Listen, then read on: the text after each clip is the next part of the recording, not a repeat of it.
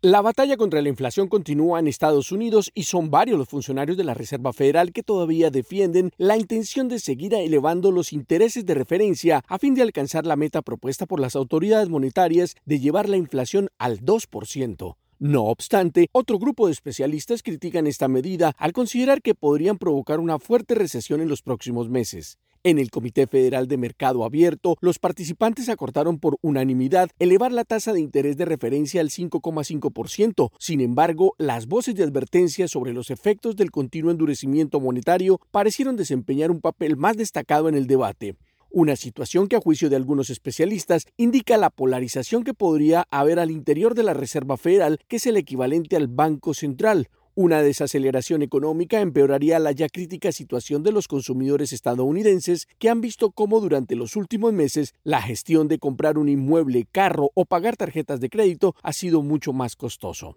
Recientemente, el presidente Joe Biden hizo referencia a la situación económica del país, resaltando los históricos niveles bajos de desempleo y ponderó su agenda económica, también conocida como Bidenomics, al considerar que estaría en el camino indicado para alejar el fantasma de la recesión.